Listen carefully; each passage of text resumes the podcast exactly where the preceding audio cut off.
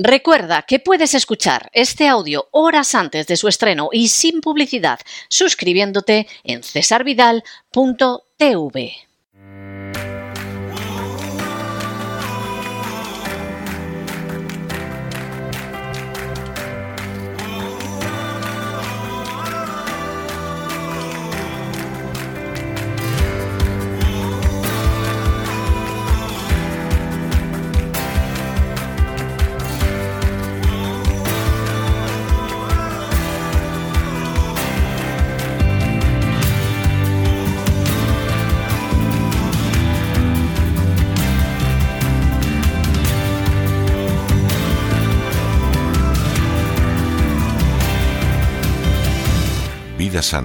Con Elena Kalinnikova.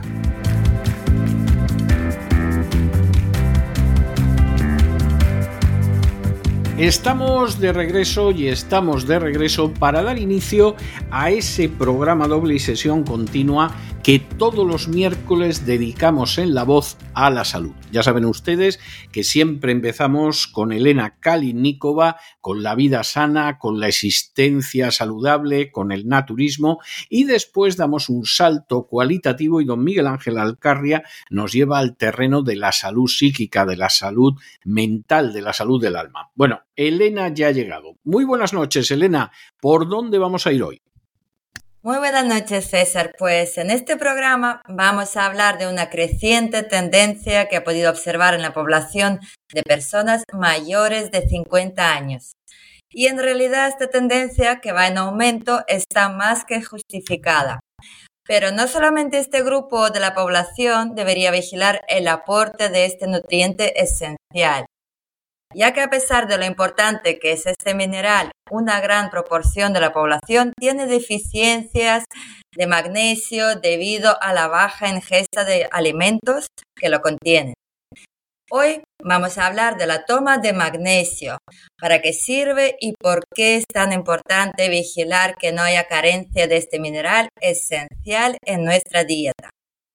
Al ser un nutriente esencial, quiero decir que nuestro organismo no puede producirlo y debemos obtenerlo de los alimentos, ya que su deficiencia afecta notablemente a la salud debido a su distribución en el cuerpo. La falta de magnesio puede alterar el funcionamiento no de uno, sino que de varios sistemas del organismo. Y aunque magnesio está presente en casi todas las células del organismo, son los huesos los encargados de almacenarlo. Y entonces, ¿por qué es peligrosa la deficiencia de magnesio? Pues en primer lugar, su deficiencia provoca fallos en el crecimiento, alteraciones en el comportamiento, irritabilidad, debilidad, pérdida del control muscular y espasmos. Es absolutamente indispensable para un adecuado funcionamiento de las células inmunológicas. Y en pacientes cardíacos, si se da la falta de magnesio, incluso puede ser la causa de la muerte súbita. Pienso que al nombrar estas tres consecuencias principales en la salud de la deficiencia del magnesio, ya de por sí es un buen motivo para prestar atención a este programa. Entonces, para empezar vamos a ver cuáles son los beneficios del magnesio. Pues todo el cuerpo requiere magnesio para poder funcionar de forma adecuada, pues este nutriente participa en múltiples procesos fundamentales para la vida y entre ellos se destacan, por ejemplo, la formación de huesos fuertes, en conjunto con el calcio, por supuesto. También la producción de energía a nivel muscular y el correcto funcionamiento cardiovascular. Y otras funciones importantes del magnesio son las siguientes activa diferentes sistemas que garantizan el mantenimiento del organismo. Participa en la producción de muchas proteínas. Interviene también en la transmisión del impulso nervioso y en la relajación muscular. Es absolutamente necesario para el mantenimiento del equilibrio de los fluidos internos y participa en las acciones de diferentes hormonas, como las que regulan el metabolismo del calcio y la salud de los huesos. Y lo curioso, también reduce los problemas de insomnio. La mejoría en la producción y acción de neurotransmisores a nivel cerebral y la menor excitabilidad del sistema nervioso también se traduce en una mejoría de la calidad del sueño y también de su duración. Y uno de los neurotransmisores cuya producción mejora con una dieta rica en magnesio es la melatonina, la hormona del sueño. Y por supuesto, ¿por qué tanto les gusta hoy en día se aconseja tomar a las personas mayores de 50 años? Aunque yo también diría que es súper importante para los niños en crecimiento y las mujeres embarazadas, es que contribuye a la salud de los huesos ya que el magnesio se encuentra en buena parte dentro de los huesos donde forma parte de los minerales que les dan resistencia y fortaleza a los mismos. Adicionalmente, el magnesio es indispensable para el adecuado funcionamiento de las hormonas implicadas en el metabolismo del calcio, es decir, la vitamina D y la hormona paratiroidea. También el magnesio es antioxidante, uno de los principales agentes antioxidantes del organismo. El glutatión necesita magnesio. Y disminuir las eh, reacciones de oxidación ha sido una estrategia importante para prevenir el daño celular implicado en múltiples enfermedades y en los procesos de envejecimiento. Y como hemos dicho antes, también magnesio nos ayudaría a mejorar el estado de ánimo. Existe una relación inversa entre la ingesta de magnesio en la dieta y los estados depresivos. Parece ser que dicho mineral modula la actividad de receptor de un neurotransmisor llamado glutamato. Y el magnesio es importante también para mejorar los niveles de otro neurotransmisor inhibidor que se llama GABA, con mayúsculas, es la abreviación. Entonces, este neurotransmisor encargado de reducir la actividad nerviosa en el cerebro, que en situaciones de estrés registra niveles muy bajos, algo que se relaciona directamente con estados de ansiedad, irritabilidad o ataques de pánico. Por otro lado, el magnesio interviene en la producción de energía y es indispensable para la producción de una sustancia conocida como ATP. El ATP es la molécula que aporta energía a casi todos los procesos metabólicos y resulta del procesamiento de los azúcares y las grasas. Y mucha gente se, eh, digamos, se queja hoy en día de migrañas recurrentes y uno de los factores que podría también intervenir en la aparición de las mismas es la falta de magnesio. Los individuos que padecen de migrañas recurrentes tienen niveles más bajos de magnesio intracelular, eh, demostrado al medirlo en células como los glóbulos rojos, que los individuos que no experimentan migrañas. Además, se sabe que este nutriente juega un papel en el tono de los vasos sanguíneos, es decir, en su capacidad de relajarse y contraerse. Y los bajos niveles de magnesio, pues también se asocian a mayor tendencia de los vasos sanguíneos a contraerse, lo cual a su vez influye en la génesis de los episodios de migraña en los pacientes que las padecen.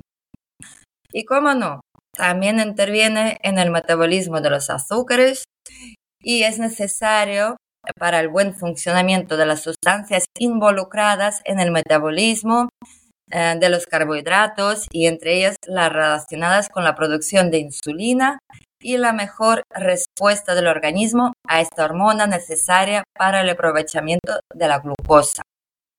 Y por último, me gustaría detenerme más en los beneficios del magnesio para el corazón. Pues en primer lugar, favorece la reducción de aterosclerosis, que se caracteriza por el estrechamiento de las arterias debido a placas de grasa y es la base de muchas enfermedades cardiovasculares. Esta enfermedad ocurre con frecuencia durante el envejecimiento, pero también se relaciona con otras condiciones de riesgo. A medida que el organismo se envejece, la acumulación de grasas estrecha las arterias y las hace más rígidas. y estos cambios dificultan el flujo de sangre a través de ellas.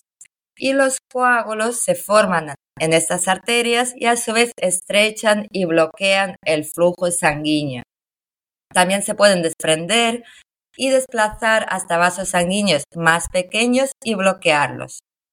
Por lo general, esta enfermedad no presenta síntomas, sino que hasta que la oclusión de una arteria provoca el daño en un tejido. Y debido a este problema arterial tan común, los médicos recomiendan a los pacientes reducir la ingesta de grasas, pero también todo es relativo.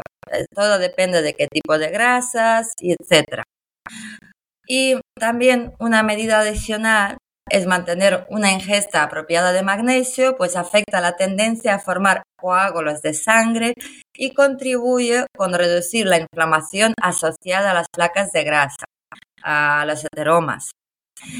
También es, el magnesio es muy recomendado a personas en un proceso postoperatorio cardíaco y mantiene estables los niveles de glucosa en la sangre, es decir, es un factor más que influye en ello. Entonces, el magnesio está involucrado directamente en dos procesos. Por un lado, en la liberación de insulina desde el páncreas, y como sabemos, la insulina es la hormona reguladora de la glucosa en sangre, y en la acción de la misma sobre los tejidos como el músculo, hígado y tejido graso. Es decir, el magnesio participa en los mecanismos de liberación y utilización de la insulina para la regulación de azúcar en sangre. Y también el consumo adecuado de magnesio ayuda a controlar la hipertensión, ya que participa en el tono de los vasos sanguíneos y su deficiencia incrementa sustancias relacionadas con la hipertensión y cada modificación de los niveles de magnesio conduce a cambios en el tono vascular y como consecuencia cambios en la presión arterial. Además, las alteraciones en el metabolismo del calcio y el magnesio están implicadas en la génesis de la hipertensión primaria.